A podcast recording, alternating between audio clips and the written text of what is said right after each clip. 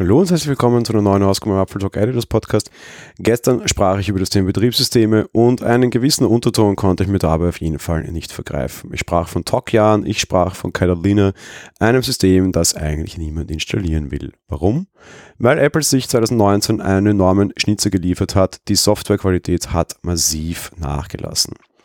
Viele von euch hören mir jetzt seit Jahren hier zu und mögen mir hoffentlich beispringen und beipflichten.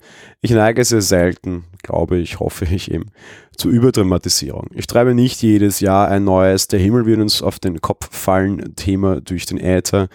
Doch was Qualität bei Apple betrifft, macht mich, mache ich mir momentan tatsächlich wirklich ernsthafte Sorgen. Apple hat hier letztes Jahr wirklich eine miese Performance abgeliefert. Das könnte dem Konzern, glaube ich, auch aus langer Sicht nachhaltig schaden. Jetzt habe ich schon von Tokia angesprochen. Was meine ich damit? Naja, Apple macht diesen TikTok-Algorithmus, also TikTok-Rhythmus mittlerweile. Bedeutet, sie haben immer ein Jahr, in dem sie quasi Features vorstellen und das zweite Jahr, in dem sie das Ganze dann stabiler machen. Letztes Jahr haben wir iOS 13 bekommen, dieses Jahr dürfen wir dann quasi Snow iOS 13 äh, erwünschen oder erwarten. Ähm, Snow war ja damals so ein bisschen das erste von Snow Leopard oder Leopard äh, wo es einfach in die Richtung ging, dass es eben dann eine, eine überarbeitete Version des Betriebssystems gab, die halt dann deutlich besser lief. Und viele Leute gehen ja meistens sogar so weit und sagen, sie gehen nur auf diese TOC-Rhythmen und nehmen sich nur immer die besseren Varianten. Wie das diesmal heißen wird, weiß ich nicht. Sea of macOS Catalina, Catalina ist eine Insel, keine Ahnung, sei es mal hingestellt, aber das betrifft ja nicht nur die Desktop-Betriebssysteme. Einfach alles, wenn wir uns im Herbst anschauen, all diese Betriebssysteme, die da veröffentlicht wurden, wurden durch eine größere Fülle an Bugs gekennzeichnet. Update, Warnungen gab es ja irgendwie schon die ganze Zeit und viele davon waren ja durchaus vorhersehbar und all diese meine ich jetzt nicht. Ja, es war klar, dass Apple einige Zöpfe abschneiden wird. Das Ende von 32-Bit-Software war ein längst absehbares Problem. Viele taten dann so, als wäre das jetzt irgendwie völlig überraschend von der Seite hervorgehüpft und huch, wir hatten nicht lange genug Zeit, unsere Apps anzupassen. Nee, sorry, die hattet ihr. Ja. Wer, wer das einfach über die vielen Monate nicht geschafft hat, der tut mir leid, ja, aber das war insofern absehbar. Und auf der anderen Seite hat Apple mir einen Wunsch wenigstens erfüllt.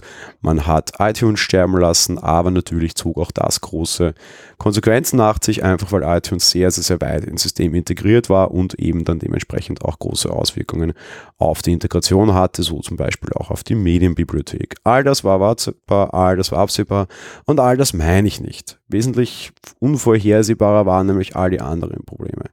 Unzählige Versionen sind in wenigen Tagen veröffentlicht worden.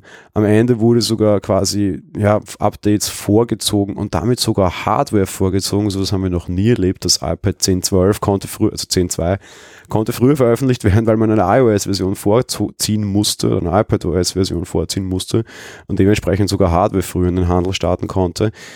Das ist durchaus auch so eine Sache, die ich mit dem Thema gestern meinte, irgendwie das Gefühl, sie entwickeln nur noch Software für neue Hardware und irgendwie äh, ganz, das Ganze ist irgendwie Hardware-driven. Ja, da macht sich keiner mehr Gedanken, was irgendwie softwaretechnisch Sinn machen würde. Da muss einfach die Software nur noch der Hardware folgen, den Dingen, mit denen sie wirklich viel Kohle verdienen. Und Software selbst, dass irgendwie was vorangetrieben wird für bestehende Geräte, das sind immer nur Abfallprodukte. Irgendwie ist da einfach komplett der Hund drinnen und man hat das letztes Jahr auch einfach ganz stark gesehen. Apple hatte ein Feature ja angeblich und im Endeffekt gab es diese neuen Features nicht. Die neuen Features waren alle nur für neue Hardware, alles andere war meiner Meinung nach größtenteils lächerlich bis lachhaft, abgesehen davon, dass irgendwelche Restriktionen entfernt worden sind. Und 2020 muss aber jetzt endlich auch wieder Stabilität vorherrschen. Ob sie das kann, ist eine große Frage. Ob dieser TikTok-Algorithmus noch Sinn macht, meiner Meinung nach auch nicht. Software wird immer eben mehr durch diese Hardware angetrieben und das darf halt so nicht mehr sein. Vielleicht muss man da auch einfach Teams anfangen zu trennen und zu sagen, okay, was kann ich am bisherigen Core einfach weiterentwickeln und die Integration von neuer Hardware einfach dann separat laufen lassen und nicht immer alles nebeneinander laufen lassen.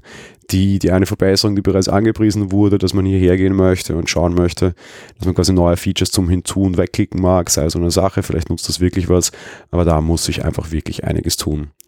Auch in Sachen Sicherheit war das letzte Jahr nicht wirklich gut und Apple hat hier einiges sehr stark runtergespielt. Was auf einem Gerät passiert, bleibt immer auf einem Gerät. So war noch die Werbung auf der CES. Naja, es sei denn, wir geben die Daten einer Drittfirma, die uns bei wirklich miesen Arbeitsbedingungen hilft, die Drecksarbeit abzunehmen und hier irgendwelche Sachen macht. Das sind wirklich grobe Probleme. Und Sicherheitsschnitzer wie 2018 gab es zwar keine, trotz allem so ein Bootrom-Exploit wie Jack Rain hängt natürlich auch wie eine sehr dunkle Wolke über der Hardware des Konzerns. Und da kam dann immer wieder eine Aussage, die ich mehr oder minder auch unterschreiben kann. Bei allem hin und her kann ich mir doch auch bald ein Punkt, Punkt, Punkt kaufen. Wir kaufen Apple Hardware wegen der Qualität und wegen der Nutzerfreundlichkeit. Das betrifft die Hardware, das betrifft die Software. Ein Rechner mit unzuverlässiger Tastatur, nicht ganz taufrische Hardware, Lüfterproblemen und miese Software, die alle zwei Tage geupdatet wird, bekomme ich auch woanders. Das ist all das, mit dem er oft Windows Notebooks beschrieben hat und mittlerweile muss man auch sagen, letztes Jahr waren die Macs eigentlich auch nicht anders. Ähnlich ist es auch mit den Smartphones. Das mag jetzt alles sehr überspitzt klingen und eine Schneeflocke macht noch keinen Winter. Aber ich glaube vor allem viele Firmen, die da deutlich unemotional in das Thema herangehen könnten, irgendwann in diese Richtung so reagieren. Und dann wird es für Apple echt blöd. Hoffen wir mal, es ist nur ein Ausrutscher, hoffen wir mal, eben, es wird uns nicht der Himmel auf den Kopf fallen. Aber Apple sollte auf jeden Fall sehr stark alarmiert sein. Das war's mit der heutigen Folge. Wir hören uns dann morgen wieder. Bis dahin, ciao.